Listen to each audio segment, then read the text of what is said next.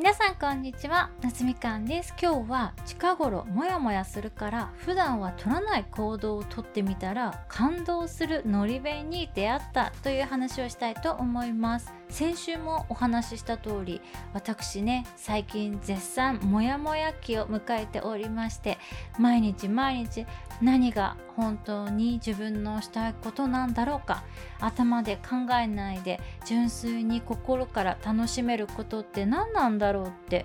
自問自答しているんですけれども。ふとねいつもの私だったら絶対に選ばないものに挑戦してみようかなって思いついたんです。そこで近所に一の屋っていう高級のり弁のお店の支店がねオープンしたのでそこののり弁を食べてみることにしました。いつもの私だったらまず白米は極力食べないようにしているので普通のお店とかコンビニとかのねお弁当ってまず買うことはないんですよ。あと揚げ物も基本 AGE がね高いので極力食べないようにしているんですけれども海苔弁といえば白米の上に海苔が乗っててその上にちくわの磯辺揚げとかが乗ってるのがまあ典型的じゃないですか。なので普段の私だったらね完全にスルーする類のお弁当なんですけれどもなんかね前からずっとその一の屋さんののり弁の話はいろんな方から聞いていてずっと気になる存在ではあったんです。なのでせっかく近くにお店ができたしいつもの私のま常識を捨てて挑戦してみたんですよ。そしたらもうね白米美味しいって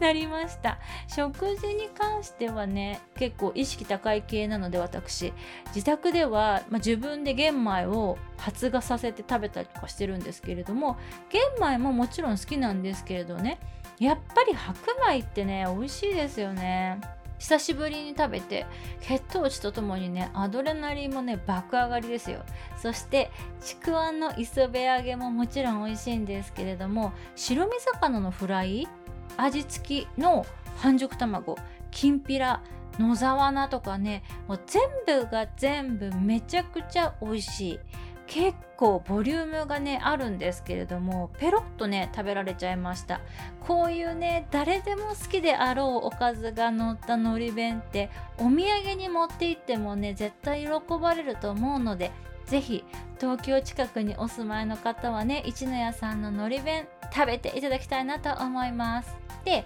今回私が何を言いたいかと言いますと自分の中の常識を一度こう忘れて気になる物事に心のままに挑戦してみるってすっごい楽しい体験で刺激を得られるよねってことです。実はこの日のり弁食べた後にちょっと新しいプロジェクトに着手し始めたんですよ。その時にのり弁効果なのかいつもと違う気分で作業できていつも以上にね着想が爆発したんですよ。なのでやっぱりマンネリってあらゆることにおいて良くないよねっていうのが今回再認識できました。一の屋さんってメニューがのり弁1つしかないんですよ。なのにすっごい行列とかできててのり弁としてはねちょっとまあ高価なお弁当なのにしかもね他にメニューないんですよ。なのにねなんでそんなに人気なんだろうってすごく気になるじゃないですか。そういうものについてはたとえいつもの自分の哲学に、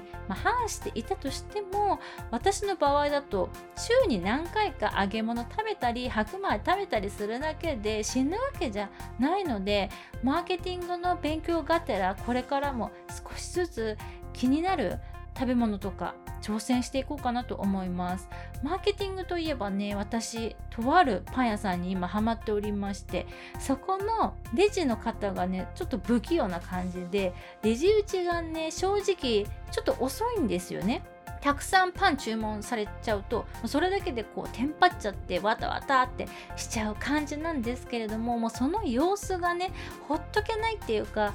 すごい頑張ってるからめちゃくちゃ応援したくなるんですよ。味が美味しいっていうのもあるんですけれどもこのお店の方たちを応援したいっていうね意味で私毎週このパン屋さんにね数千円